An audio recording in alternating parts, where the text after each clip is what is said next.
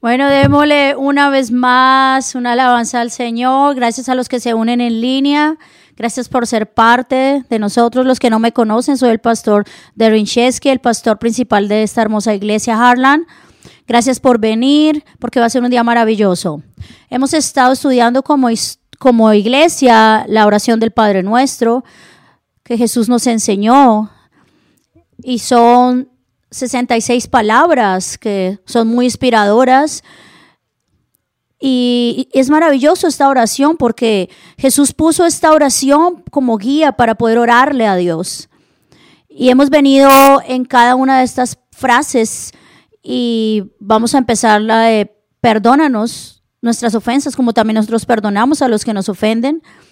Yo sé que no es fácil orar esa oración porque es una oración que necesita mucha humildad cuando yo empecé a mirar en esto y empecé a estudiar para preparar este mensaje, me di cuenta que tenía que tomarme tiempo en esta parte del perdón. Así que vamos a hacer una pausa para empezar una serie que se llama Banderas Rojas acerca de nuestras relaciones personales, de cómo el dolor del pasado puede afectar nuestro presente, cómo afecta nuestras relaciones, cómo, cómo daña nuestro futuro y por eso estoy muy feliz de invitar hoy a, un amigo mío que va a abrir esta serie. Como iglesia estamos involucrados en apoyar otras iglesias. Y él ha estado también ha sido parte para plantar iglesias, ha sido parte de la organización Converge de plantar iglesias en los últimos 20 años.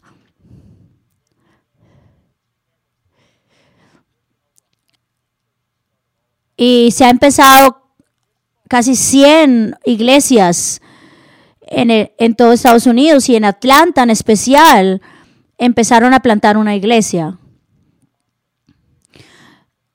Y él es el pastor de esa iglesia que nosotros plantamos en septiembre. Y vamos a conocerlo. Ustedes lo conocieron en la noche de matrimonios con su esposa. Es una, fue una experiencia muy divertida. Él es un hombre con mucha energía.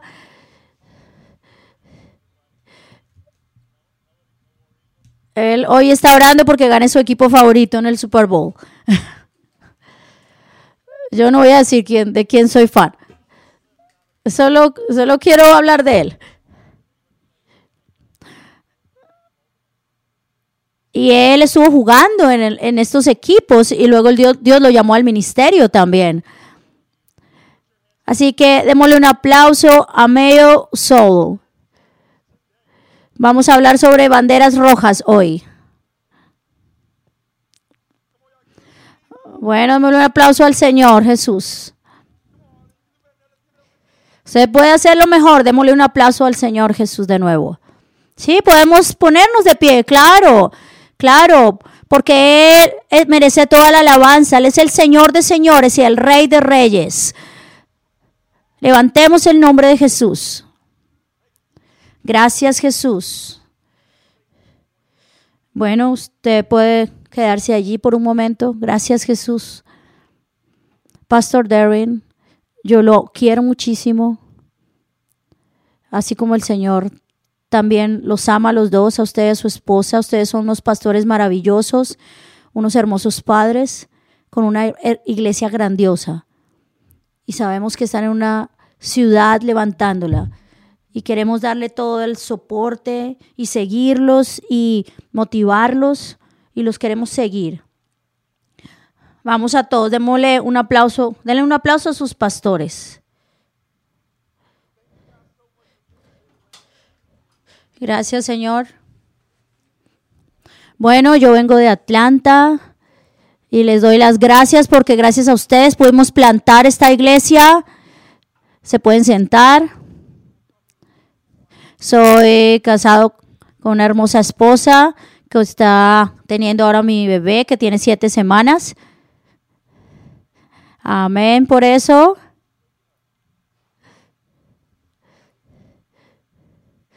Eh, eh, ella es la que se levanta. Yo no puedo alimentarlo, así que mi esposa, muy juiciosa, todas las noches lo hace. Esta es mi hermosa familia. El pastor muestra una foto de su familia, una niña hermosa. Ella es mi esposa y mi niño. Y tenemos a nuestro, nuestro bebé de siete semanas. Hemos tenido un tiempo maravilloso sirviéndole al Señor. Y, nos unimos al pastor en esta travesía de plantar iglesias y, y en plantar esta iglesia en Atlanta, que para nosotros es nuestra casa ahora. Dios es amor y necesitamos iglesias así como esta, con integridad, con líderes con integridad, que sus finanzas, sus matrimonios sean realmente, muestren santidad e integridad, porque tenemos que ser influencia para este mundo y poder ver esa victoria. Y en Atlanta Dios lo está haciendo. Sabemos que Dios lo está haciendo y gracias a su generosidad podemos estar ahí. Bueno, vamos a hablar acerca de perdonar a otros, que lo dice la, la oración del Padre nuestro. No es fácil. Y eso es una bandera roja para nosotros. Ellos hicieron algo con nosotros ayer, pero lo seguimos cargando. Y no podemos caminar hacia nuestro futuro si seguimos cargando con esas ofensas que nos hicieron ayer. Y es una bandera roja. Porque todos lo sabemos, no, no podemos entrar al futuro de esta manera. Mira, el Proverbios 4:23 dice, sobre toda cosa guardada, Guarda tu corazón, porque de él mana la vida. Salomón dio esta sabiduría y nos dijo, tenemos que guardar nuestro corazón. Y hay otra versión que dice, sobre todas las cosas, cuida tu corazón, porque ese determina el rumbo de tu vida. Va a determinar nuestra vida mañana. Eso pasa cuando lo que eso hace nuestro corazón y por eso tenemos que guardarlo para poder entrar a ese futuro libres, necesitamos reconocer esto. ¿Cuáles son esas banderas rojas en nuestra vida? Jesús dijo en Juan que se iba a ir y que les iba a enviar a alguien muy especial. Y los discípulos le dijeron, no, no te vayas. Y Jesús se fue. Y Jesús volvió, resucitó de la muerte y fue y se presentó a sus discípulos con María. Y Pedro y Juan vieron a Jesús y le contaron. Y miren lo que dice Juan 20, 24, 26. Tomás, al que apodaban el gemelo y que era uno de los doce, no estaban con los discípulos cuando llegó Jesús. Así que los otros discípulos le dijeron, Hemos visto al Señor, mientras no vea yo la marca de los clavos en sus manos y meta eh, mi dedo en las marcas y mi mano en su costado, no lo, no lo creeré. dijo Tomás. Una semana más tarde estaban los discípulos de, de nuevo en casa y Tomás estaba con ellos. Aún las puertas estaban cerradas. Jesús entró y poniendo en medio de ellos los saludó. La paz sea con ustedes. Y esto pasó con Tomás acá. Tomás estaba enojado porque Jesús se fue. Pero no estaba ahí. Entonces cuando, cuando los otros discípulos le dijeron que habían visto a Jesús, él, él estaba enojado y él dijo que no lo podía creer hizo esta declaración de que hasta que no pusiera su dedo dentro de las heridas del corazón de Jesús, no iba a creer. Y, no, yo no, yo no dejaría que alguien viniera a hacer eso. No sé, Tomás cómo, Tomás cómo quería hacer eso con Jesús para creer. Y fue cuando Jesús, fue cuando Jesús llegó. Pero él llegó ocho días después. ¿Cuántos de ustedes han guardado algo en su corazón por siete o más días. Han estado resentidos ahí. Tal vez usted tiene algo hoy en su corazón hacia la persona que está a su lado y lo está guardando ahí. Pero necesita dejarlo para poder entrar a su futuro. Y Tomás lo estaba guardando. Y fue cuando Jesús aparece de nuevo. Y las puertas estaban cerradas y él simplemente se paró ahí en medio y les dio paz. Luego Jesús estaba allí. Jesús vino a través de todo el dolor, a través de las puertas. Luego Jesús vino a través de la muerte, a través del infierno. Volvió a través de todas las cosas que nos mantienen lejos de Él. Luego Jesús vino. Entonces la pregunta más grande hoy, hoy es, ¿qué no pasará Jesús por ti para que tú venzas tu pasado? Para que tú salgas de allí, de tu ayer. Tomás tuvo que ver todas estas cosas para creer. Jesús hizo todo eso para hacer creer a Tomás. En el pasado, en las heridas del pasado, no podemos ser libres. No podemos ir a nuestro futuro porque nuestro corazón, nuestras heridas se vuelven esa bandera roja.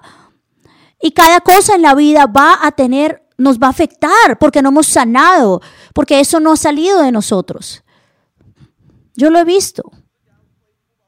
Hubo muchacho, el entrenador lo mandó a sentarse por dos juegos y él empezó a sentirse resentido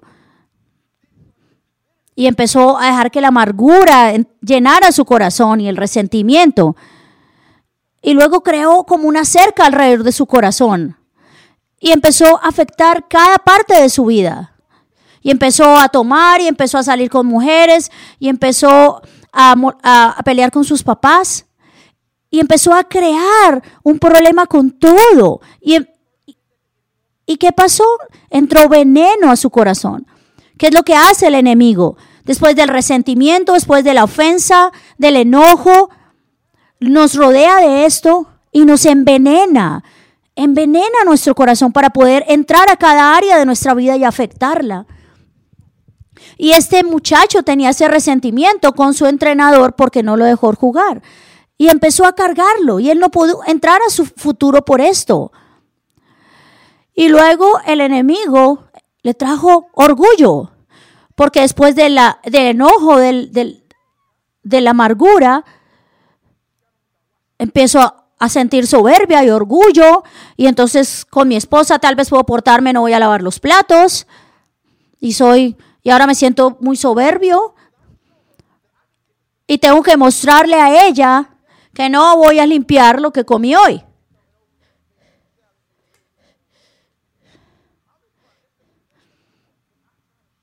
Porque estoy tratando de mostrar soberbia y orgullo y de mostrar quién soy delante de mi esposa en este ejemplo. Pero luego del veneno y del orgullo empiezo a pensar, yo puedo hacer las cosas solo, nadie me tiene que ayudar. Y empiezo a mantener lejos a todas las personas. No necesito ayuda de nadie, no necesito estar en un grupo pequeño.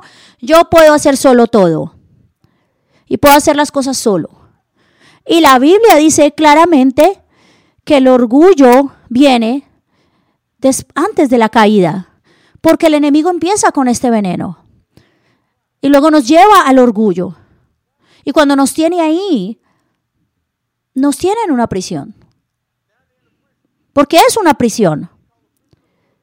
Una prisión con una cerca que está cercada por mi soberbia. Nada puede entrar y nada puede salir. Dios está llamando a nuevas relaciones, a cosas maravillosas. Toda, toda la ayuda está tratando de entrar, pero no puede pasar en esa prisión, porque el veneno y el, orgullo y, y la soberbia levantan un muro alrededor de mi vida. Luego de esto, hablando de este muchacho, de este hombre, tenía ese veneno en su corazón, el orgullo, y empezó a vender drogas. vendiendo drogas, qué, qué desperdicio. Y todos, los ve, y todo lo ve, todos lo veían. Y decían, él va a morir ahí, él no va a lograr nada en la vida. Y finalmente la policía lo, lo, lo coge.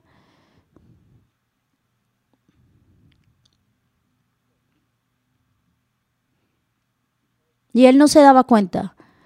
Y nadie podía ayudarlo por el veneno y el orgullo y la soberbia que tenía en su corazón.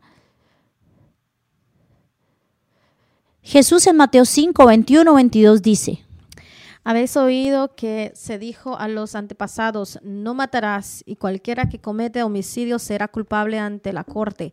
Pero yo os digo que todo aquel que esté enojado con su hermano será culpable ante la corte, y cualquiera que diga raca a su hermano será culpable delante de la corte suprema, y cualquiera que diga idiota será reo del infierno de fuego.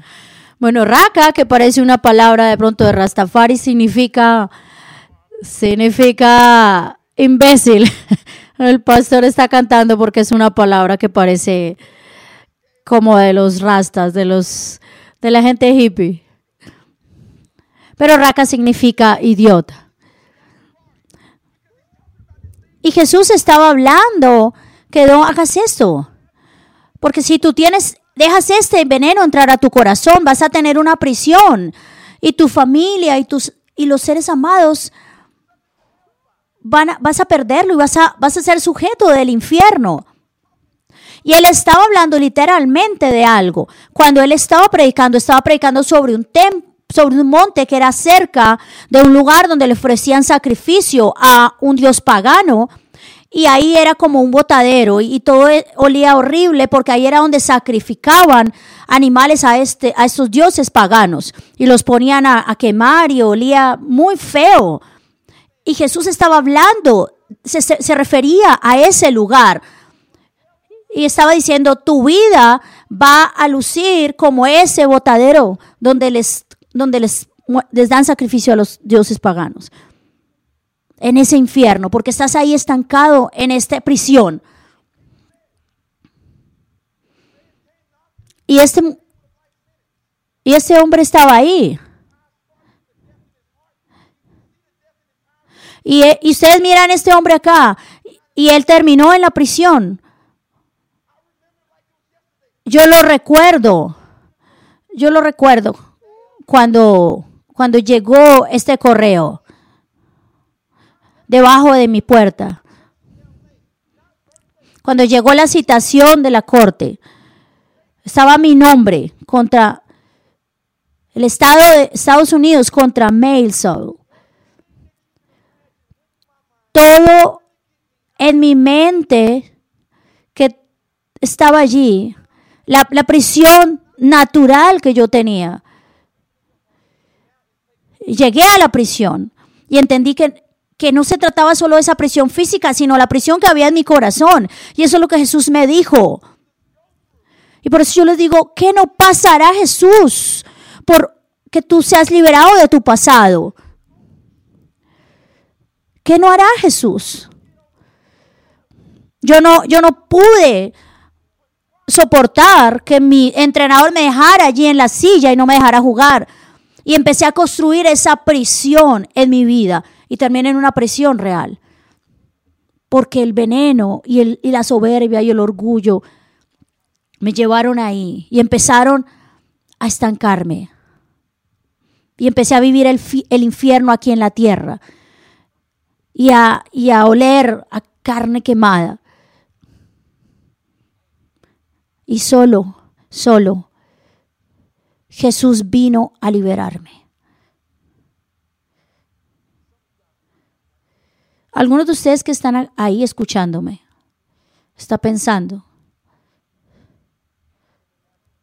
yo no estoy en una prisión física, pero estoy en una prisión espiritual. Estoy ofendido por el, por el racismo y eso es real. Tal vez estoy ofendido porque alguien no me quiso promover por algo mío y eso es, ofende porque no tengo la beca que debería tener, porque no tengo el hombre que debería tener o la mujer que yo me, merezco. o no tengo esto, no tengo lo otro. Pero Dios está diciendo, perdónalos. Porque no hay nada que tú no puedas perdonar del pasado. No, lo puedes hacer, pero necesitas hacerlo para poder entrar a tu futuro y salir de esa prisión. Entonces, ahora es, es tiempo que este hombre, que soy yo, saliera de, se presentara en la corte y me dieron cinco años de prisión. No conocía de Jesús. No tenía ninguna esperanza, nada en mi corazón. Traté de todo, musulmanes, traté de todo. Todo lo probé.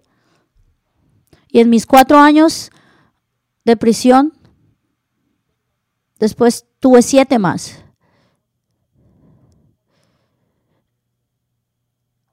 Y volví a Atlanta a hacer lo mismo, vender drogas, hacer lo mal que hacía antes mejor. Hasta que un día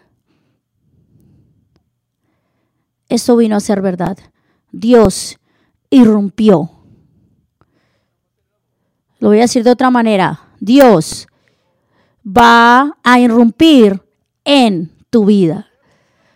Donde lo que sea que estés sintiendo, si te sientes herido, lastimado, déjame decirte algo. Dios va a irrumpir en tu vida. Él lo va a hacer, va a irrumpir en tu vida, va a entrar a tu vida de una manera fuerte.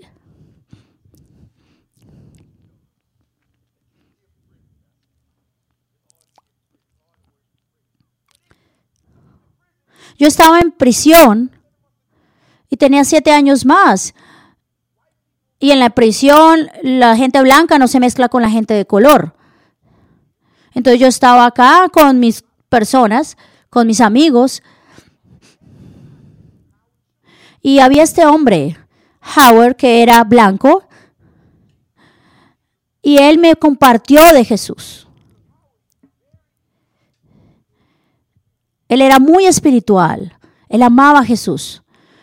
Y nunca hablábamos, pero, pero un día yo estaba trabajando, trapeando, limpiando el piso, y Howard vino a mí y todos estaban mirando porque no era posible que este hombre blanco cruzara esa línea para hablar con este hombre de color.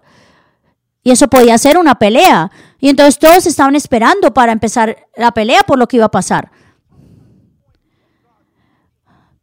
Y, como les digo, estamos hablando que, que Jesús iba, que Dios iba a irrumpir en mi vida. Y la iglesia tiene que hacer lo mismo. La iglesia tiene que irrumpir ahí mismo para salvar este mundo. Porque Dios es lo que está haciendo. No importa la raza, no importa el lenguaje, el idioma. Estamos hablando de cómo Howard vino y iba a cruzar esta línea para compartir. Y lo hizo. Y todos estaban muy tensionados porque no sabían qué iba a pasar. Porque él cruzó la línea. Y me dijo, joven,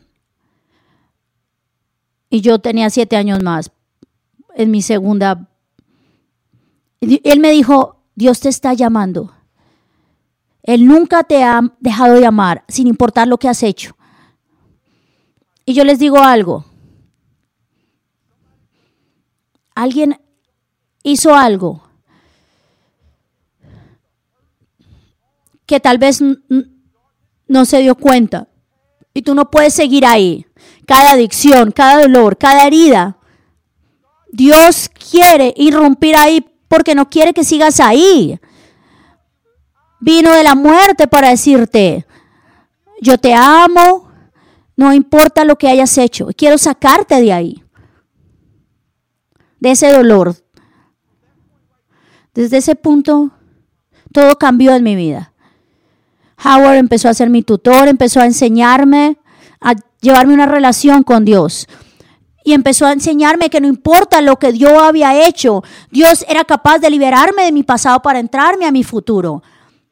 Iba a ayudarme a superar mi pasado para poder tener un futuro y a perdonar. Y Dios puede hacer lo mismo contigo, porque Dios va a irrumpir en tu vida. Va a entrar a tu vida. Y mire lo que dice Isaías 9:6. Porque nos ha nacido un niño, se nos ha concedido un hijo. La soberanía reposará sobre sus hombros y les darán estos nombres. Consejero admirable, Dios fuerte, Padre eterno, príncipe de paz. Por eso Él envió a su Hijo, puso a Jesús en el, en, en el vientre de María para que viniera a nosotros. Porque Dios tenía que irrumpir en nuestra vida. Y entonces ahora Dios estaba en carne. Y entonces Él puso su espíritu y mandó su Espíritu Santo sobre todos porque Dios tenía que irrumpir en nuestra vida. Envió a su Hijo y envió a su Santo Espíritu. ¿Y usted cree que Él va a parar?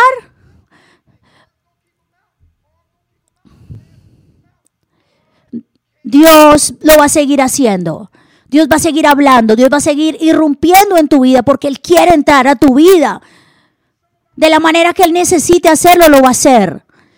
Porque necesita que perdones todos aquellos que están lastimados, heridos. Él quiere traer libertad, quiere irrumpir en tu vida y entrar de una manera que todo lo cambie. Porque un niño nos ha nacido. Su hijo nos fue dado. Y él lo dijo, este es mi hijo en el que tengo complacencia. Y él murió en la cruz, estuvo tres días y luego resucitó para poder estar en mi vida. Porque Dios necesitaba irrumpir y lo va a seguir haciendo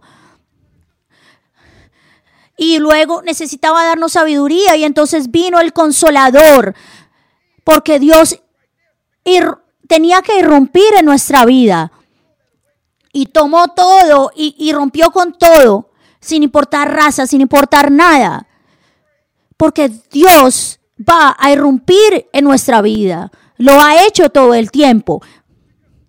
Por eso Jesús vino, porque Jesús porque Dios puede y quiere irrumpir en nuestra vida. Él quiere entrar en nuestra vida. Por eso les digo, ¿qué no pasará Jesús por sacarnos de nuestro pasado para poder entrar a nuestro futuro, a nuestro mañana? Él lo hará, Él lo hizo. Y esa es mi historia. Dios irrumpió en mi vida y me sacó de prisión y ahora está en mi corazón. Entonces,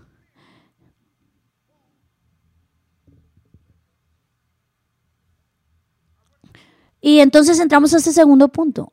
El Espíritu Santo me liberará, me sacará de donde estoy. Y eso fue lo que pasó a mí en mi vida. Él me sacó de allí. Y ahora era tiempo de que yo volviera a, a Birmingham, Alabama, Alabama. Y yo tenía ahora un localizador en mi, en mi tobillo y pues yo entré a la iglesia y no iba a decir nada, obviamente. Ya no lo tengo, les aseguro, ya no lo tengo, ya soy libre. Ya tengo una chaqueta y soy libre, seguro, para verme bien. Bueno, entonces era mi tiempo de salir, entonces volví a Birmingham, Alabama entonces nos, casamos con mi esposa. Dios hizo algo y bueno, nos casamos.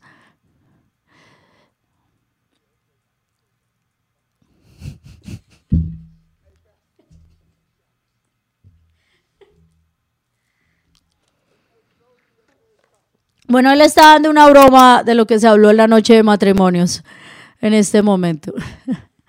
No es una broma que venga al caso. Así que bueno, seguiré mi historia. Yo fui a Highlands, a la iglesia de Highlands, y yo tenía mi localizador en el tobillo. Entonces, por mi, por mi localizador no podía ir a otra, alguna iglesia que no estuviera en un radio alrededor de mi casa. No podía, no podía pasar de, esta, de este radio alrededor de mi casa. Entonces mi esposa buscó una iglesia alrededor Y Highlands era la única iglesia cerca de mi casa que respetaba ese perímetro que no podía pasar. Y vi en esta iglesia diversidad, gente amándose los unos a los otros, el reino de Dios ahí, gente muy hermosa. No era una, una iglesia, no era una iglesia, era realmente ver el reino de Dios ahí. Tenían integridad, amor, victoria. Y yo, yo me levanté en esta iglesia. bueno, llegué a esta iglesia y, y yo dije, bueno, bueno, yo pensé que iba a haber un pastor de color y no, el pastor era blanco. Y yo dije, bueno, está bien. Dije, bueno, voy a seguirlo. Y entonces yo estaba ahí sentado en, un, en mi fila en la iglesia y se sentó un muchacho al lado mío. Y él me dijo, ¿quieres ser parte de un grupo pequeño? Y le dije, no, apenas llegué, no sé qué es eso. Yo estoy bien.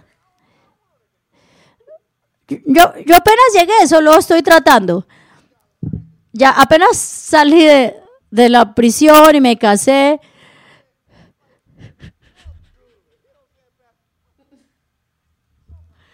Entonces yo estaba, después podemos hablar.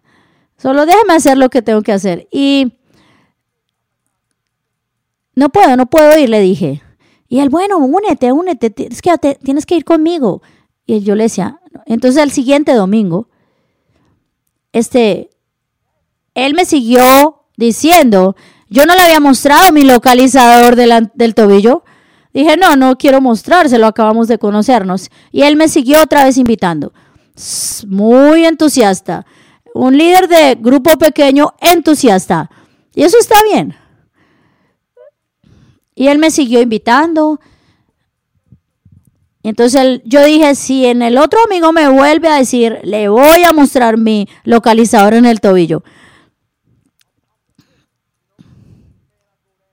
Y, el, el, tercer domingo volvió a invitarme. ¿Por qué no te, por qué no más con nosotros a un grupo pequeño? Entonces le dije, tú no, tú no me conoces. ¿Cómo así? Dios te ama, me dijo él.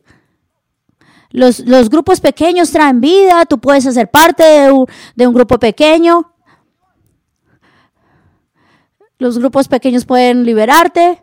Y me, me seguía invitando y, y entonces me levanté el pantalón y le mostré mi localizador del tobillo. Le dije, no puedo, acabé de salir de prisión. Y él dijo, no, no importa. Dijo, yo puedo traer mi grupo a tu casa. Y yo le dije, ¿cómo así?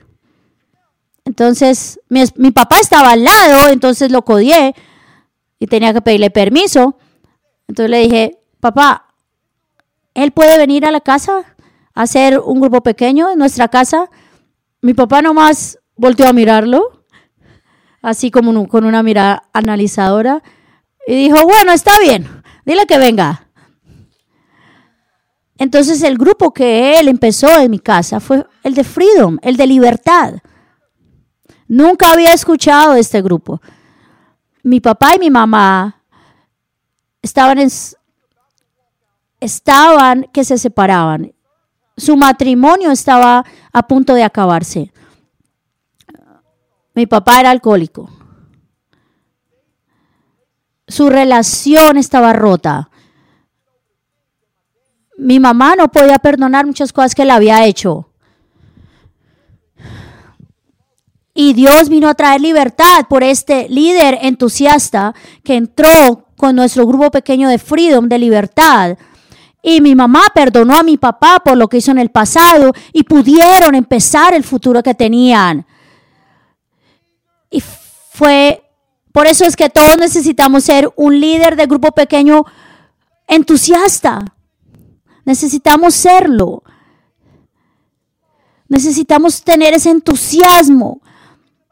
Si usted piensa en eso, no es tarde. No es tarde para que usted haga parte de un grupo. No es tarde para que usted abra un grupo. Para que Dios pueda irrumpir en la vida de alguien y pueda traer libertad a tantas vidas que lo necesitan. Porque Jesús lo dijo en Juan 14, 16. Cristo nos libertó para que vivamos en libertad. Por tanto, manténganse firmes y no se sometan nuevamente al yugo de esclavitud. Jesús dijo, dijo, les voy a dar otro consolador. Les voy a dar al Espíritu Santo para que viva con ustedes. Y voy a poner mi espíritu en ustedes para que ustedes puedan hacer lo mismo en otros y ser mi representante. Por eso envío el consolador que es el Espíritu Santo sobre ustedes. Todos podemos ser ese líder del grupo pequeño, donde el Padre envíe su Espíritu Santo y nos guía a ese lugar donde nos necesita para que la gente sea libre. Todo lo que tenemos que hacer es creer que Jesús puede romper nuestro pasado para sacarnos de allí y, tener un futuro. Y Jesús nos mantendrá libres.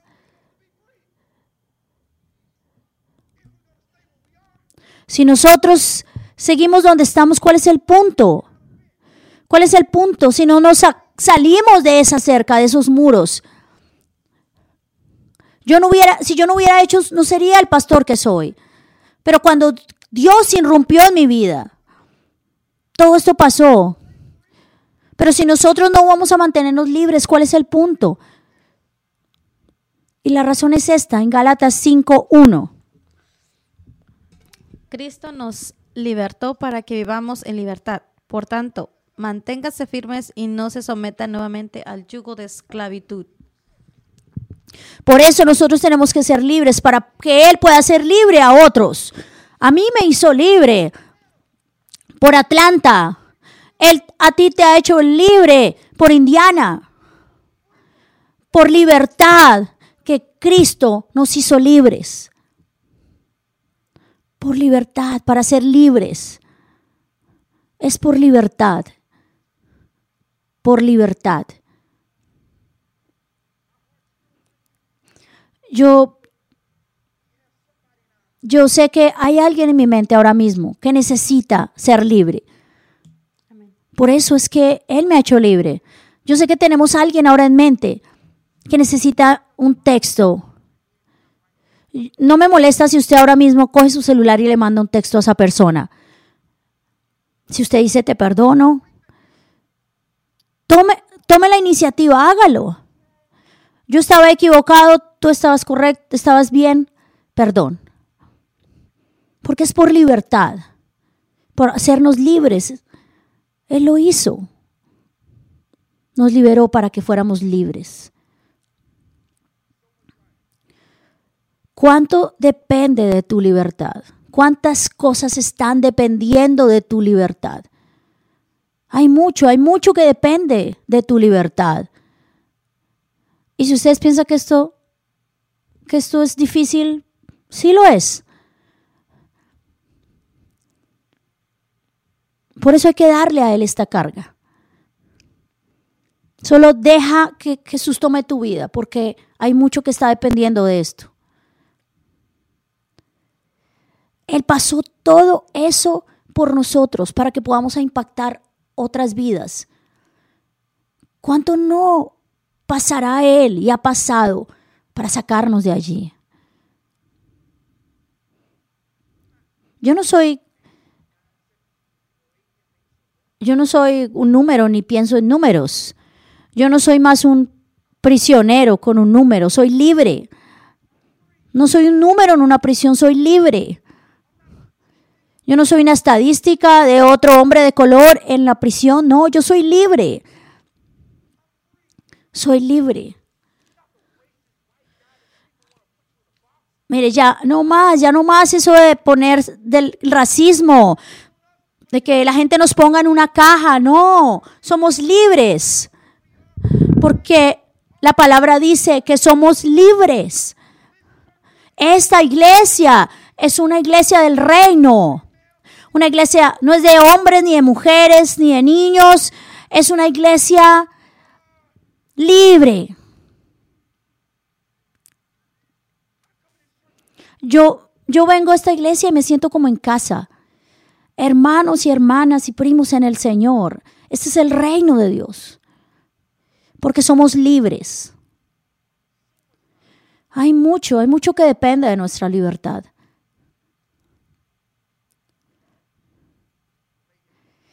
En, los últimos, en, los, en 1800, este hombre Moisés, él tenía un problema, tenía, no, no estaba de acuerdo con la esclavitud y él comprometió su vida a hacer algo acerca de esto. Y estaban con su esposa yendo hacia Missouri en una carroza, en un caballo. Y Moisés vio algo en los arbustos que se movía.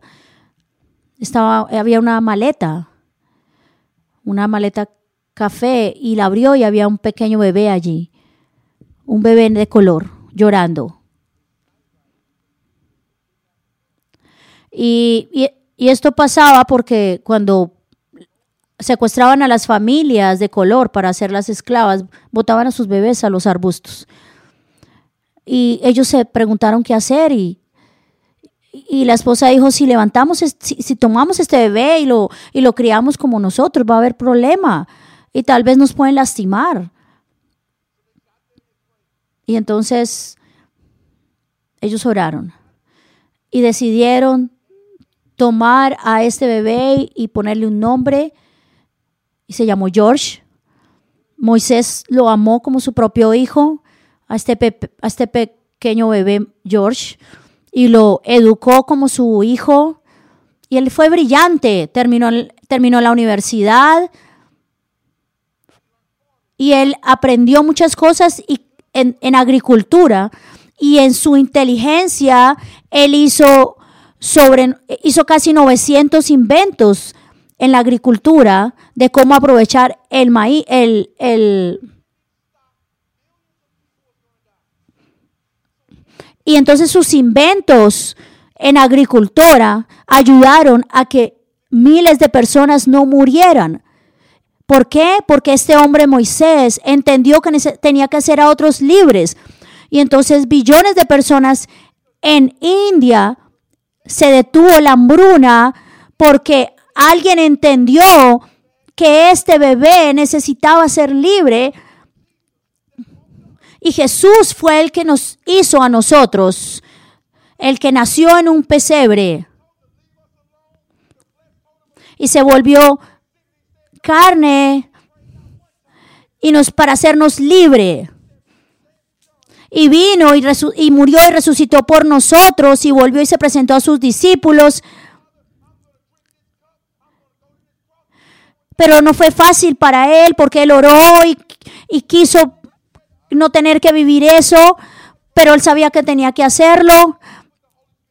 Y entonces lo hizo y murió y resucitó por nosotros. Y vino el Espíritu Santo sobre ti, sobre mí, por libertad. Por libertad Él nos hizo libres. Billones de personas experimentaron vida eterna porque Él irrumpió en nuestra vida y nos sacó de allí y nos hizo libres y la ciudad alrededor de nosotros necesita experimentar a Jesús. Vamos a orar. Dios te damos gracias. Te damos gracias ahora. Gracias por irrumpir en nuestra vida y por detenernos para poder hacernos libres. Gracias por tu voluntad. Gracias por tu Santo Espíritu que viene a ayudarnos y nos comisiona para ayudar a otros también. Gracias Jesús por mantenernos libres. Señor, hoy te pido por aquella persona que no haya recibido de ti, que no te conozca. Y hoy les hago la invitación que levanten su mano si ustedes no han recibido a Dios o si tal vez se encuentran lejos de Él. Voy a contar hasta tres y quisiera que, que ustedes se atrevieran a decirle al Señor, aquí estoy, que usted inclinara su rostro, donde usted se encuentre. Ese es el momento más importante en su vida, es una decisión eterna. Uno, dos, tres. Gracias por ser arriesgados por Dios. De decirle sí a Dios. Allí donde estás escuchando también, inclina tu rostro y dile, Señor, acá estoy. Gracias por morir en la cruz. Gracias por resucitar para mi vida eterna. Yo te acepto en mi corazón. Yo creo que eres mi Señor. Te voy a seguir todos los días de mi vida y te doy todo el honor. En el nombre de Jesús. Amén. Bueno, démosle un aplauso al Señor a aquellos que hicieron esa decisión por primera vez.